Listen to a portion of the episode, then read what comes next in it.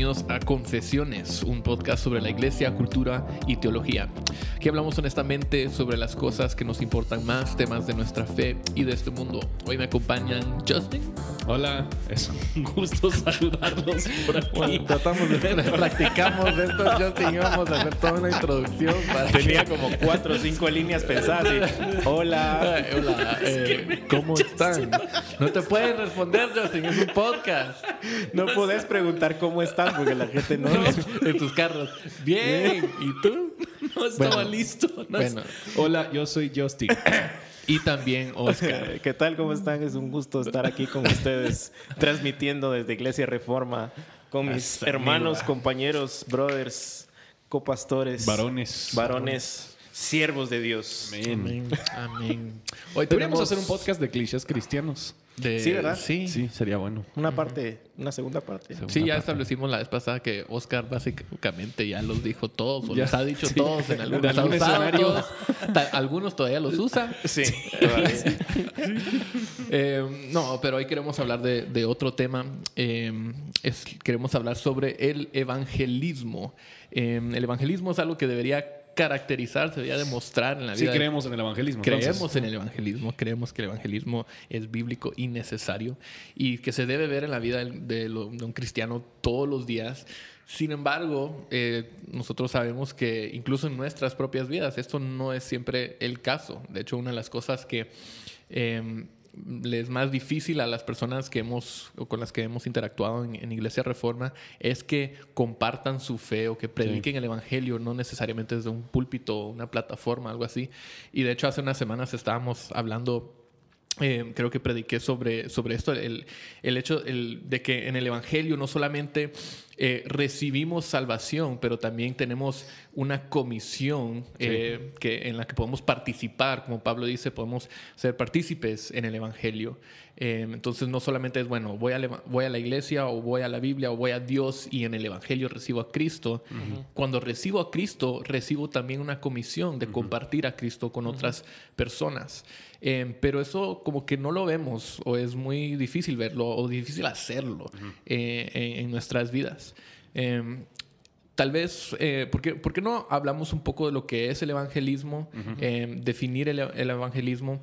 y creo que una de las mejores maneras de hacer eso es hablando de lo que no es el evangelismo, porque hay muchas cosas, muchas veces usamos la palabra evangelismo en referencia a cosas que o sea, nada, nada que ver, diferentes métodos o estrategias o cosas así o como programas, programas eh, que tal vez hay un poquito de evangelio ahí o ahí están comunicando un mensaje o hay, como que una oportunidad para responder, pero no necesario. Perdón, no necesariamente tiene que ver con si acabamos de almorzar y todavía estoy comiendo un muffin aquí. Eh, pero no, no necesariamente es el evangelismo así per se bíblicamente. Yo puedo pensar en el ejemplo de una vez cuando fui con una jornada médica, en una jornada médica, no, no me recuerdo dónde fue. Eh, pero estábamos en un pueblo y para que los pacientes pudieran entrar a ver el doctor, ellos tenían que primero sentarse con uno de los evangelistas eh, uh. y, les compartíamos el evangelio y básicamente era, mira, este es el plan de Dios para tu vida. Gente, o sea, gente enferma que están llegando a... enfermos, están buscando atención médica eh, y pero antes tenían que ir con nosotros, nosotros nos sentábamos con ellos, les preguntábamos, les preguntábamos, perdón, yo sé que usted está sangrando mucho, pero, primero, pero primero tengo una presentación. Sí. y les presentábamos la historia, o sea, era o, con ese cubito, el cubo evangelístico, el Cube. Ah, o los pasos, the Roman Roll, lo que sea. Usamos estos diferentes folletos o estas herramientas de, evangelismo para compartirles un mensaje y eh, ahí mismo le preguntábamos, ¿sí o no? ¿Quiere entrar al doctor? ¿Quiere entrar a ver al doctor? Digo, ¿quiere, ¿quiere ir al cielo o, no? Eh, y claro doctor que... espiritual. Exacto. Entonces, muchas... Entonces, casi siempre decían, pues sí, va. Claro. Y oraban y todo y pasaban a ver al doctor. Em, y se asumía que esa persona ya era cristiana. Cristiana. Ah, y hay otro, uno más en la lista, ¿verdad? Em, obviamente hay problemas, este, este método de evangelismo, y, esto lo presentábamos, lo, lo, entendíamos como evangelizar. Em, obviamente hay problemas con eso. Em, tal vez hay otras motivaciones eh, detrás de eso, ¿verdad? Claro que voy a decir que sí, porque quiero ir a ver al doctor y quiero que ya estos misioneros o evangelistas me dejen en paz, para que pueda recibir la atención médica que necesito. Em, y de nuestra parte es, es como que muy no sé cuál sería la palabra, pero nos estamos casi que aprovechando de la situación de, personas, de, la necesidad. de la necesidad de personas para compartir un mensaje con ellos que, claro, nosotros creemos en el Evangelio, estamos centrados en el Evangelio, el Evangelio es, o sea, lo máximo, pero, eh, o sea, we're for it, pero tampoco nos vamos a no solamente importa el evangelio, también cómo lo, estamos compartiendo. ¿Cuáles son algunas otras maneras que ustedes han visto que yo creo que lo que, Yo creo que lo que se confunde un poquito es la, el fin o la meta del evangelismo en todas estas malas maneras de hacerlo. Entonces, por ejemplo, en esa, eh, en esa forma de evangelizar, la meta es asegurar que la gente tome una decisión. Por ejemplo, por otra parte, a veces confundimos el evangelismo con invitar a gente a la iglesia. Y muchas veces reducimos el evangelismo simplemente a invitar a la gente a la iglesia porque el fin no es que una persona realmente se arrepiente de sus pecados y crea el, evangelio de Jesucristo. El fin es que ellos se congreguen en, mi iglesia. Entonces, nosotros escuchamos muchas, muchos pastores quienes están animando a su gente a, a ser discípulos y lo que eso significa para ellos es invitarlos a, venir y congregarse en un servicio dominical. ¿De qué te estás riendo? Creo. Está muy bueno. Es que se estoy escuchando, pero estoy comiendo mi aquí. Justin is so funny. Qué bueno que no grabamos estos en video. Sí. Pues sí, eh, Oscar. Creo que otra forma también, y estoy totalmente de acuerdo con lo que decía Justin, creo que al final confundimos lo que debería ser tal vez el fruto del evangelismo con el, con el evangelismo. O sea, y, ¿Cómo así? ¿Me explica eso? Por ejemplo, el fruto de alguien que conoce el evangelio es eh, invitar a gente a la iglesia, es compartir tu testimonio, es eh, hacer obras de ayuda social, y ir a estas aldeas y, llevar a los médicos y todo. Eh, pero ese es el fruto de alguien que ha creído en el evangelio y no necesariamente es evangelismo. entonces, creo que hemos confundido otra vez el, fruto con lo que realmente es. sí, pues. Y, muchas veces lo hacemos también porque se ha sistematizado tanto y creemos que es, el evangelismo es un programa o debe ser un programa de la iglesia o una eh, parte esencial de toda la estrategia de la iglesia cuando el evangelismo es la iglesia. O sea, esa es la gran comisión que, que el Señor nos dejó. Pero tendemos a confundir estas cosas y por ende terminamos haciendo cosas como las que vos contabas, o, yo recuerdo también muchas veces que a mí me enseñaron enfatizar mucho la parte del infierno, porque entonces la gente le va a dar miedo y, va a tomar una decisión. Entonces, incluso recuerdo que eh, en, eso lo hicimos en, en mi iglesia hace años pero era en los estados también lo, lo, hacían, creo que ahí empezó estas cosas que se llamaban. En los me, estados. me imagino, me imagino. Eh, que se llaman, gracias, Justin. gracias, gracias, Justin, por estos métodos tan pésimos de evangelizar.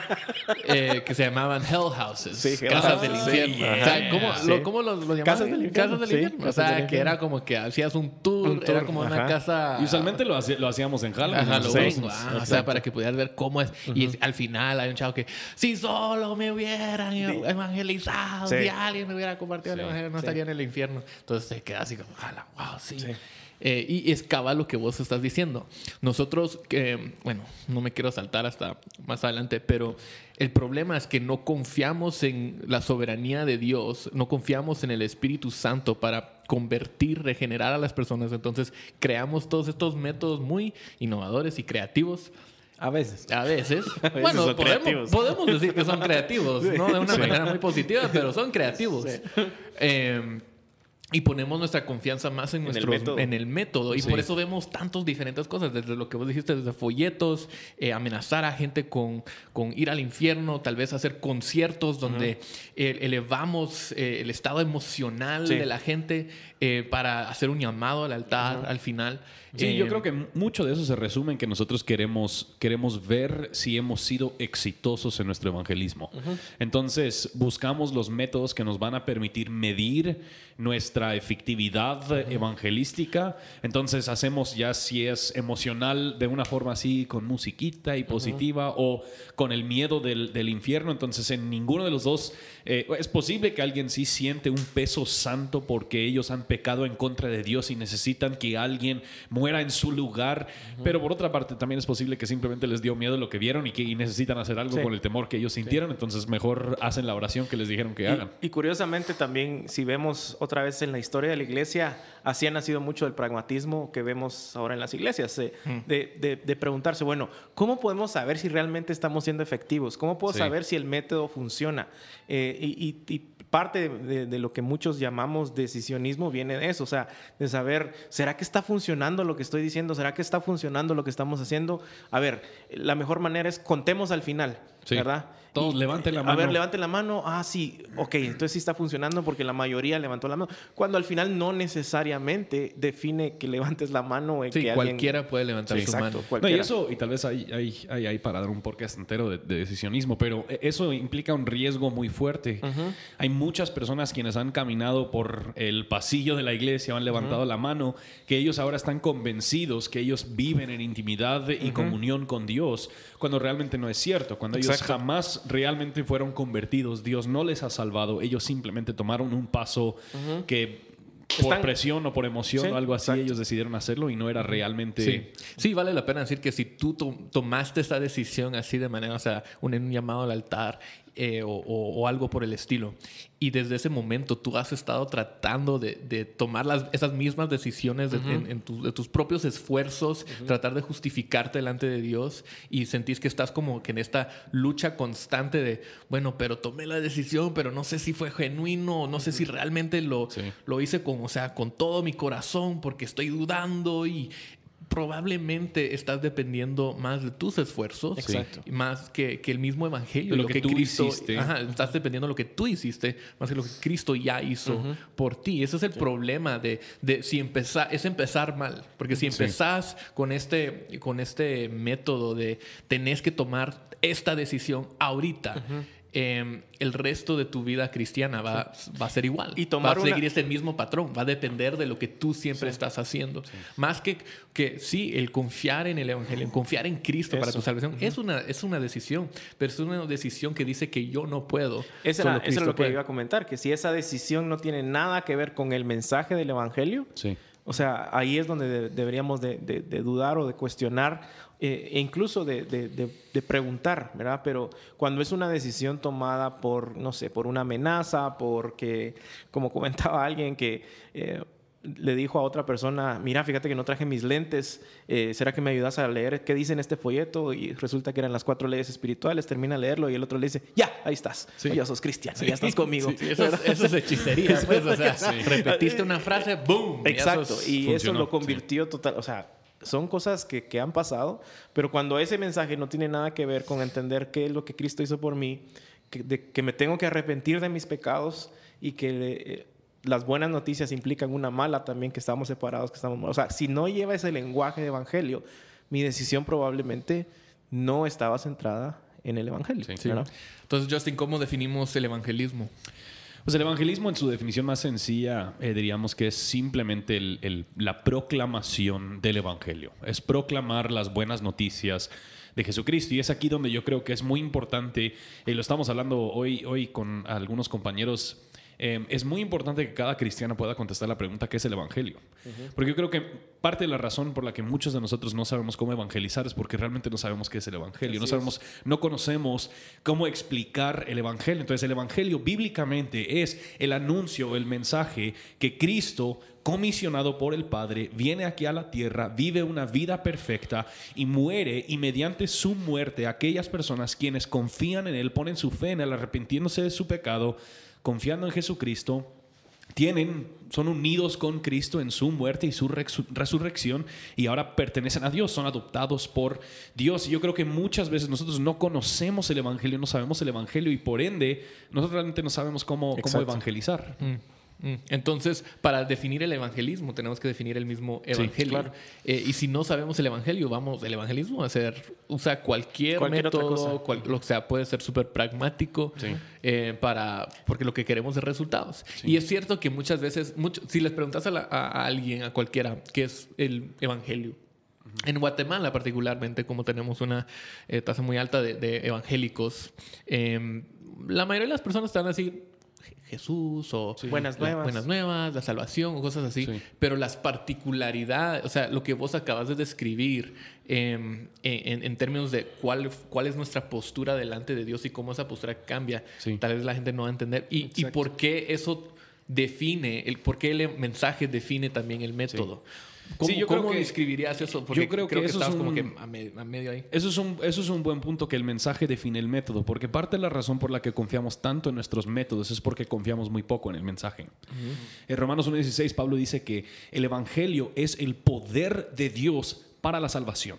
1 Corintios 1:18, Pablo mismo también dice que la palabra de la cruz es necedad para aquellos que se pierden, pero es poder de Dios para los que se salvan.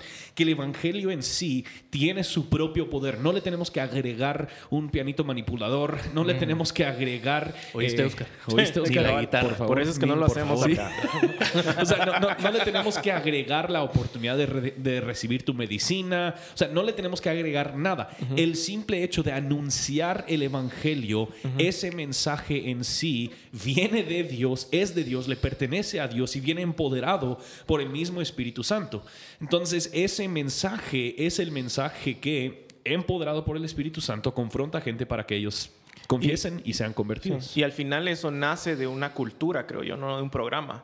Eh, al final creo que nos hemos, o la iglesia se ha concentrado tanto en programas de, de, evangelismo y no en tener una cultura de evangelio que es que todo lo que hagamos, que todo lo que hacemos, que todo lo que proclamamos, eh, refleje el Evangelio. Nuestra liturgia, nuestras canciones, nuestro, obviamente nuestro mensaje del, centrado en la palabra de Dios, eh, todo, todas estas cosas forman una cultura de Evangelio y es ahí en donde nace realmente el evangelismo. Más que en tener un programa, que creo yo que eso es lo que mata al final el evangelismo, cuando no tenemos una cultura de evangelio, sino eh, programas. Y creo que muchas veces pensamos que el evangelismo es algo como es un solo evento, es algo que hacemos en un momento, compartimos las, las buenas nuevas, compartimos el Evangelio, ahora esa persona dice sí o no, si dice sí, qué bien, ahora es cristiano, ahora es parte de la iglesia, y si no, pues, pues no, vamos a probar otra vez otro día. Em, pero como que lo dejamos ahí, ¿verdad? La persona dijo que sí, nítido, voy a ir a la siguiente persona. Em, sin embargo, eso no es lo que nos dice las escrituras. En, la gran comisión que Cristo le dio a sus discípulos, en la gran comisión que Cristo le dio a sus discípulos, Él dice que Él los comisiona a hacer discípulos. Em, no les dice a ser convertidos. Ajá, no solamente compartir ese mensaje ya cuando ellos conversos. acepten conversos, ah, nítido, va, ahora siguiente persona, sino que él está hablando de algo más, es decir, hacer discípulos, enseñándoles todo lo que, bautizándoles, o sea, hay algo un poquito más ahí y, creo que hay un poco de confusión también en, cuanto al tema de evangelismo y discipulado. ¿Qué es evangelismo? ¿Qué es discipulado? Si evangelismo es, como, como ya dijiste Justin, que es proclamar las buenas nuevas, el poder de Dios para la salvación. ¿Qué es el discipulado?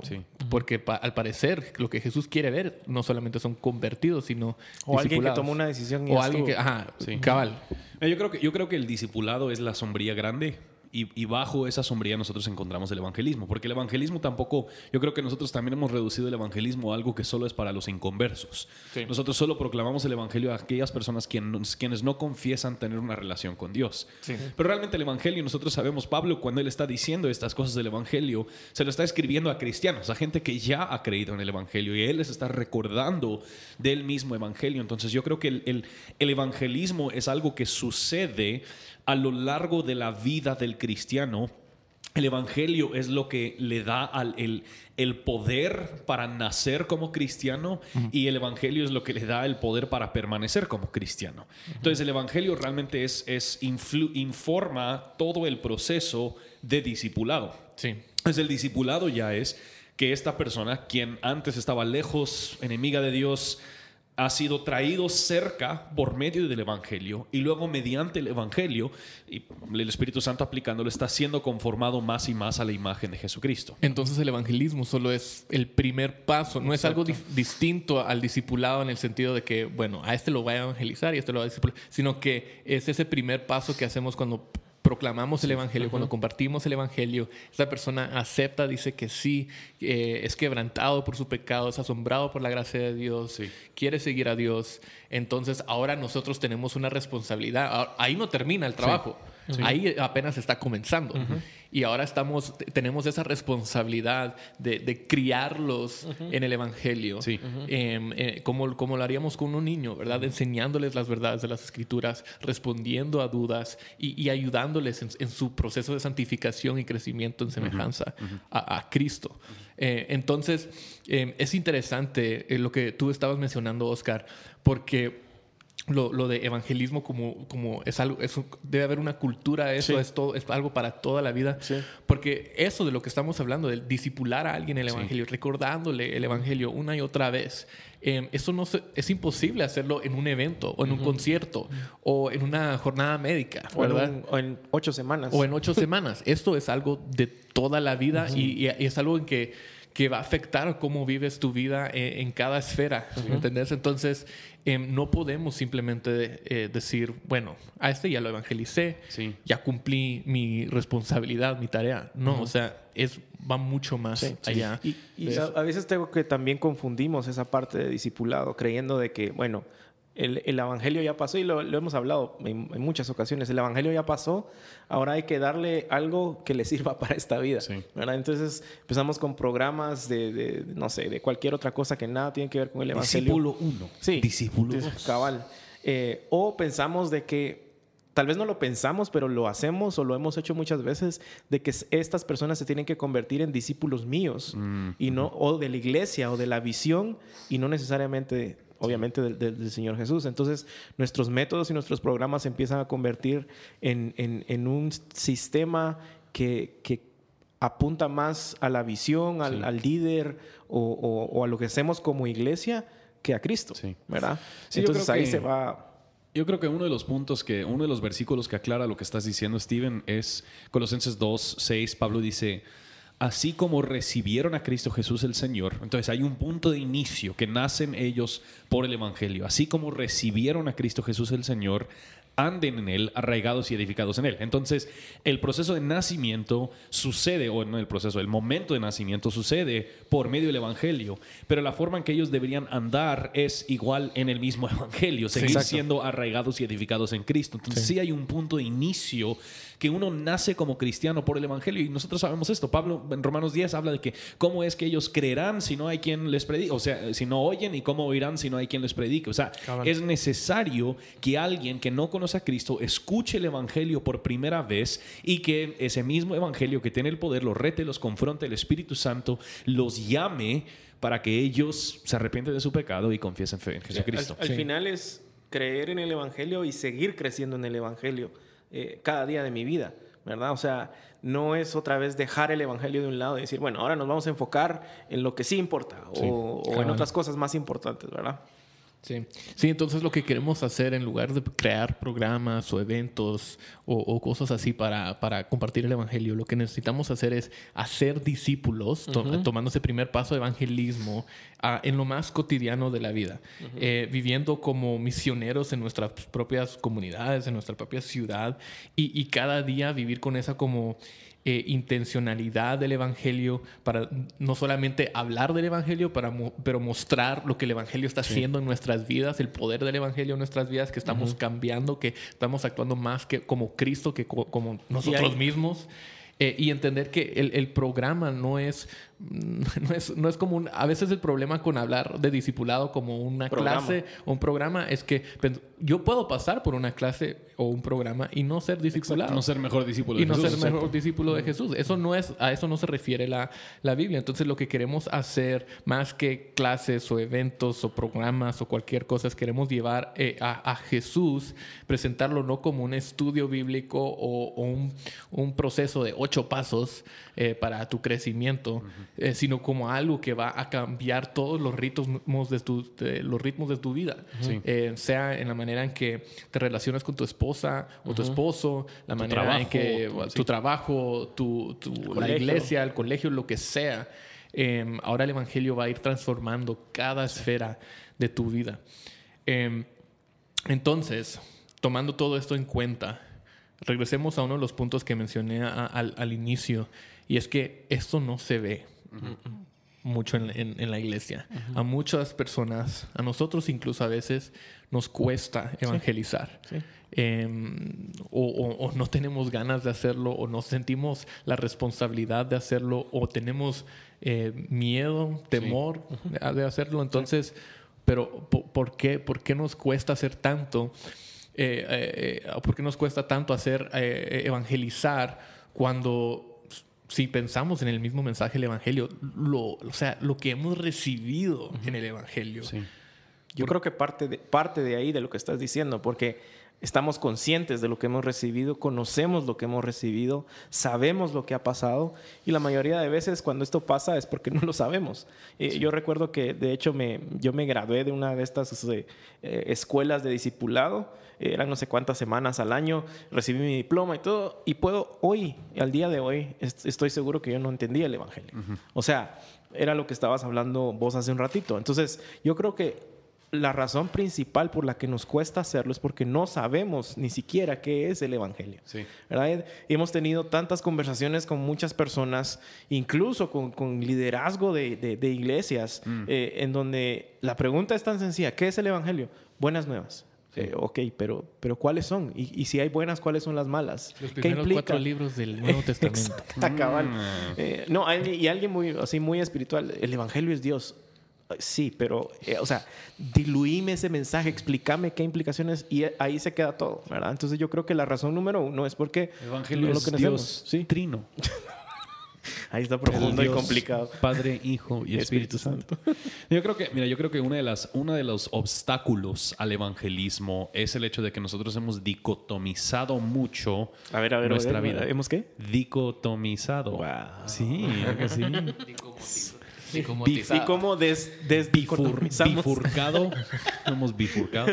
Eh, entonces yo creo que eh, nuestra vida cristiana sucede los domingos y nuestra vida normal sucede lunes a sábado. Entonces, lo, que yo, lo que yo creo acerca de Dios es algo que yo celebro una vez a la semana y el resto de la semana a mí me pertenece, a mis, a mis mandados, a mis quehaceres, a, mis hábitos, a las cosas que yo disfruto. tus prioridades. Y esto es donde yo creo que, eh, por ejemplo, Pablo en Colosenses 4 usa un versículo muy importante. Él dice, anden sabiamente para con los de afuera, aprovechando bien el tiempo, que su conversación sea siempre con gracia, sazonada como con sal, para que sepan cómo deben responder a cada persona.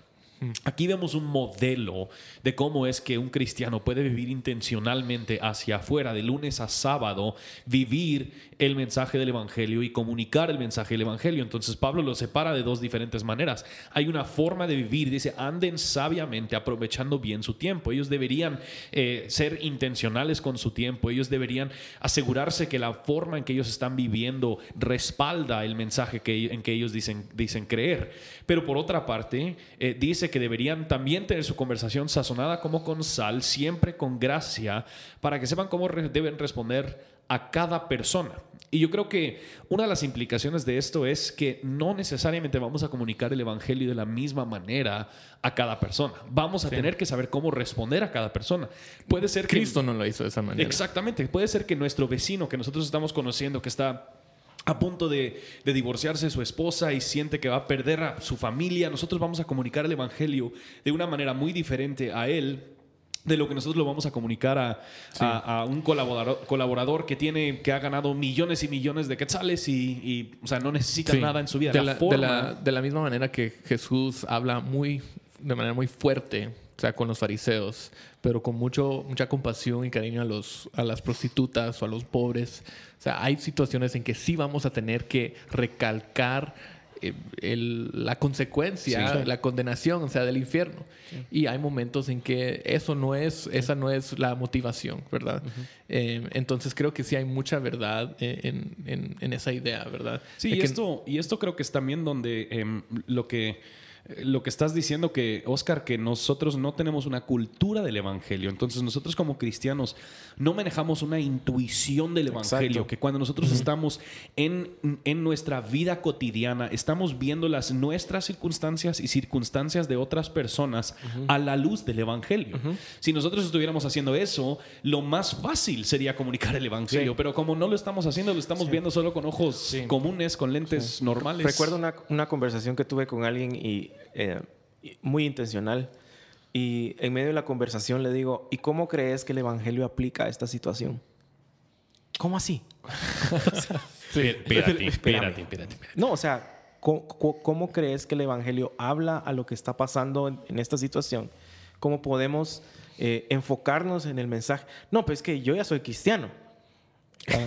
Entonces otra vez vemos que, Sí. que es... Reducen te- el evangelio a- Exactamente, reducen el evangelio a... Y- sí, yo ya lo- acepté a Jesús y ahí se acabó todo y ahorita no tiene nada que ver el evangelio o ese mensaje con lo que estoy pasando, cuando bíblicamente tiene todo que ver Sí. con lo que está Y el pasando. problema es que entendemos que el Evangelio, o pensamos que el Evangelio solo soluciona eh, eh, mi problema pecaminoso Sí. para después de la muerte, ¿verdad? Bueno, ahora tengo mi ticket a- Al al, cielo. pero para esta vida, salado, o sea, saber qué voy a hacer. Y ese pensamiento es el que genera programas. Entonces, ¿qué hacemos en esta vida? Bueno, entonces ya, ya tenemos un programa de evangelismo para esta vida. Vamos a tener un programa de esto y de lo otro y de lo otro y de lo otro. Eh, ese es el mismo pensamiento que Sí. genera todos estos programas y sistemas que sustituyen el mensaje de del evangelio y que al final terminan disminuyéndolo a el ticket de entrada para, eh, para, para la salvación, ¿no? Cabal, cabal. Y es que el problema, cuando, cuando estamos hablando de por qué nos cuesta hacerlo, es. Regresemos a ese tema un poco que, que ya, menciona, ya mencionamos, el de intuición Del eh, evangelística o del Sí. evangelio. Eh, no sé cuántas veces me ha pasado cuando estoy hablando y con, con cristianos de años, Años, sí. y no saben cómo responder a una situación Exacto. y solo les recuerdas el evangelio y dices, pero ¿Qué, qué dice el Evangelio sobre esta situación? ¿Cómo deberíamos responder a la luz del Evangelio a esta situación? Y, y muchas veces es, o sea, recuerdo tener una conversación con alguien que dijo, ah, es que sí hice algo mal o, o- o pequé y ahora mi testimonio, o sea, yo le estaba tratando de evangelizar a esta persona, pero ahora ellos eh, vieron Sí. mi pecado. O sea, vos, pero tu testimonio no es que sos una persona perfecta. Sí. Claro. Eh, y eso tampoco te da razón para pecar, pero vos podés usar, o sea, Pero tu explicar. pecado es evidencia. Es evidencia mensaje tu que crees. necesidad de un Salvador y por qué dependes de Jesús. O sea, esta persona quiere ser Jesús. Y nosotros Sí. no Sí. estamos llamados a ser Jesús, estamos llamados a, A depender, testificar. a Sí. testificar y a someternos a Jesús. Y ese es mucho del problema también del, creo yo, del evangelismo o de lo que se cree que es evangelismo, que nosotros queremos ser, mírame a mí, porque yo no peco, porque yo hago todo bien, yo tengo una vida perfecta y eso es lo que Sí. es el evangelio, cuando no tiene nada que ver con el Yo evangelio. creo que una de las otras razones por la que nos cuesta evangelizar es porque eh, realmente no creemos que es nuestra responsabilidad. Nosotros hemos aprendido ya por años que eh, la forma que nosotros evangelizamos es trayendo a alguien a la iglesia para que el pastor le cuente Exacto. o le explique el evangelio. Eh, entonces hemos caído en, en- en un modelo de evangelismo que es mucho más atráiganlos para que ellos vengan y vean en vez de que la iglesia sea, Sea iglesia. movilizada, sea iglesia hacia afuera y vayan y hagan discípulos. Y el punto realmente es, todo cristiano ha sido comisionado con la tarea de, hacer evangelismo, no solo los pastores, no solo los Comisionado y empoderado por el Espíritu Exactamente. Santo. Entonces, yo apenas hoy creo que estaba escuchando, vi una, una cita de, de Tim Keller que él decía que eh, la misión no debería ser un programa de la iglesia porque la iglesia es una misión. O sea, que la iglesia ha sido enviada, ha sido comisionada con este fin. Y cuando hablamos de la iglesia no nos referimos al servicio ni al edificio, nos referimos a, a la gente, todas las personas quienes han confesado fe en Cristo, ahora como vos estabas diciendo, han sido comisionadas para hacer esta tarea. Y cuando no entendemos que es nuestra responsabilidad, claro que no vamos a aprender cómo hacerlo. Sí. Cabal. Y, y, y empezás a recibir mensajes de, mira, fíjate que tengo este amigo, pastor, quisiera que le hablaras. Sí. Sí, con mucho gusto le voy a hablar, traerlo el domingo, pero ¿y por qué no le hablas vos? Sí. No, y es que es una no de las cosas que ha traído yo- más gozo a mi corazón. Es cuando las personas que, eh, que estoy discipulando empiezan a discipular a otras personas. sí. Sí. Y, y ellos, y a veces dicen, mira, te voy- quiero que hables con no sé qué. No, no, no, vos habla con ellos. Mira, yo con mucho gusto podemos hablar la situación, tenemos o cómo hablarles, pero tu responsabilidad también es de hacer discípulos. No, no, solo es mi responsabilidad como pastor, esa es una, nuestro, nuestra tarea como pastores, es capacitar, equipar a la gente para que hagan discípulos. no, a nosotros no nos toca hacer todos los discípulos, ¿verdad? Eso sería imposible. Eh, entonces, eh, para, para, ir como que cerrando la conversación, eh, ¿qué le dirían a alguien? Eh, que le cuesta evangelizar, que sabe que es importante, pero tal vez no sabe cómo empezar. Em, yo, yo, le diría que, que, empiece con lo básico, que es eh, visitar de nuevo su conocimiento, sus conceptos y su noción de qué es el Evangelio, de qué implica toda, todo el mensaje del Evangelio, que se acerque con, con sus pastores, con sus líderes, que haga esas preguntas. Creo que un buen libro que ha ayudado y que ha edificado mucho, eh, especialmente Reforma y muchas iglesias que conozco, es Una vida centrada en el Evangelio. Creo que es un libro bastante práctico, eh, bastante eh, al hueso, diríamos acá, ¿verdad? Creo que es algo que, que, es básico con lo que podrían empezar, pero, pero primero que nada es visitar qué es lo que estamos asumiendo o, creyendo que es el Evangelio, porque otra vez las cantidades de conversaciones que yo he tenido en donde pregunto qué es el Evangelio, o sea, tal vez un 5% los lo han podido contestar y, no con todas sus implicaciones. Ese 5% todavía lo enfocan en, en la bondad y misericordia, que sí es parte de, nadie habla de, la mala noticia, de que estamos separados, de que somos hijos de ira, de que estábamos siendo enemigos de Dios y que Dios está airado con nosotros eh, eh, fuera del Evangelio, ¿verdad? Entonces, eh, para mí sería revisitar esos conceptos y tal vez empezar con un libro como Vida Centrada, creo que podría ayudar. Yo creo que una de las cosas que hemos hablado aquí en Iglesia Reforma son dos cosas muy sencillos, em, sencillas. Sé, un amigo y sé un testigo. Ah, con sé un amigo a lo que me refiero, simplemente deberíamos todos aprender cómo ser un amigo que ama a nuestro prójimo, em, que está preocupado por nuestro prójimo y esto implica que el cristiano debería vivir con cierta intencionalidad eh, para conocer a sus vecinos, para conocer a la gente con quien trabaja, para conocer a los otros papás en el colegio donde van nuestros hijos, para, para realmente extendernos con el fin de ser un amigo y, no como un proyecto evangelístico, simplemente como para amar a nuestro prójimo.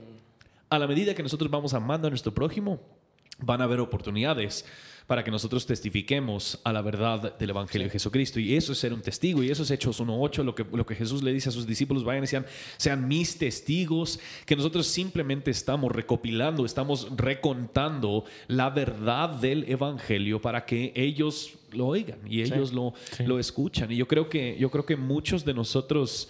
Eh, parte de la razón por la que somos malos en evangelizar, y lo digo, lo digo como confesión, porque esto es, hemos hecho una confesión últimamente, Parte de la razón por la que somos malos en evangelizar es porque realmente no amamos al, prójimo. Mm. Em, y, aún el posmodernismo, o sea, el posmodernismo quiere decir, bueno, esta es tu verdad, esta es mi verdad, yo no voy a contarte la mía, pero no me contes la tuya. Pero eso también demuestra que, o uno, yo no le amo a esa persona, o dos, yo realmente no creo mi verdad tanto. Porque la verdad en que yo creo demanda que yo se lo comente, demanda que yo se le diga a esta persona. Creemos que somos cristianos y otra vez volvemos al punto del inicio, pero realmente no había una conversión en nuestro corazón que, que nos impulse a querer compartir esto con, con, otros. Y creo que el punto que vos decías es muy importante. No agarrar a las personas como proyectos evangelísticos. O sea, voy a agarrar a este mi vecino y lo voy a convertir. Y, o sea, no, sé su amigo, servirlo, amarlo, platicar con él. Y va a llegar un momento. recuerdo que hace unos meses alguien me dijo, vos sos pastor. Sí, no se nota. Sí, exacto. No se nota. No sé a qué se refiere y no le quise preguntar tampoco. pero, pero, pero me lo dio a entender como diciendo, eh, ¿y por qué no me has hablado de tu iglesia? O de, ¿Por qué no? O sea, quiero ser amigo, ¿verdad? Y, y, no, yo creo que muchas veces tendemos a amar la idea de la conversión de alguien más que el alguien que se va a convertir. Exacto. nosotros amamos más el éxito de ver a alguien ser evangelizado de lo que realmente amamos a esa, a esa persona. Sí. y sin lugar a dudas, si, si entendemos el evangelio bien, entonces vamos a evangelizar bien. Y, lo, lo, opuesto es cierto también. Si no lo entendemos bien, no vamos a evangelizar bien. Y parte de entenderlo bien es entender que ahora todas nuestras eh, circunstancias, todas nuestras relaciones las debemos rendir ante la cruz, ante Cristo, eh, para no solamente evangelizar a la persona, pero también amarla. La- y, y- y es porque amamos a esa persona que Sí. la vamos a evangelizar, pero muchas veces eh, en nuestro evangelismo tal vez empezamos con, con lo exterior, ¿verdad? Solo queremos cambiar el, la- el comportamiento, la superficie. Claro. Y la realidad es que si nos dedicamos a amar a las personas en relaciones de, de largo plazo, entonces así sí vamos a poder entrar no solamente a, a- a cambiar el comportamiento de la persona, pero entrar al corazón Eso. del asunto y, y ver cuál es el pecado detrás de ese comportamiento, por qué están viviendo vidas Come on, tan come on. diferentes. Bueno, terminemos Yeah, ahí porque, aleluya. porque terminamos. eh, Justin, ¿quieres orar? No sé, siento que... To- Tomemos la ofrenda. Deberíamos hacer un podcast sobre ofrendas. Sí, Ofrendas. ¿verdad? Para la próxima. Sí. Bueno, bueno eh, esto ha sido con, con- ¿Hay algo más que quieras? Sí, va para la próxima. Eh, bueno, esto ha sido. Sí. No, sí, Justin, sí, ahorita. ¿Qué No, creen no, del- no, lo que iba a decir es... ¿Qué creen del es- diezmo? Lo iba a decir para la próxima, pero nuestro próximo episodio sí. lo vamos a grabar en vivo. ¡Vivo, vivo! Entonces, ¿el qué día? El 5 de El agosto. 4 de agosto. 4 de agosto. 7 Pues pm. nunca sé la información, o sea, nunca me dan las fechas. Bueno, sí me las Sí te dan. las se me damos, olvida. Steven y los anuncios. 4 de agosto, 7 pm. En- Bodega Reforma. En la bodega de Iglesia Reforma. en el vamos evento de a, jóvenes eh, adultos. un evento para jóvenes, Jóvenes adultos, adultos. 20 a 30 años. Y ese, pero, ese 30 es un 30 así suave. O sea, cabal, puede ser, pueden tener 33, 47, Así, 60, 60, que valen por dos. Y vamos a, a grabar un episodio en vivo. En eh, vivo. Hablando sobre las relaciones del Evangelio y mis relaciones, entendiendo, eh, viendo primero mi relación con, Con Dios, Dios. y cómo eso afecta mis relaciones con otras personas. Entonces te invitamos a llegar el 4 de agosto a las 7 en la bodega. Si sos joven adulto. Reforma. Si sos joven adulto. O te crees joven Niños, adulto. quédense afuera, quédense en casa, no están Sí. invitados. Sí. Y no. los viejitos tampoco. Eh, Esto ha sido. ahora, ahorita, Ahora sí, ahorita voy a poner la musiquita. Bueno, ahora gracias Nos vemos por a la próxima. Nos vemos. Hasta luego.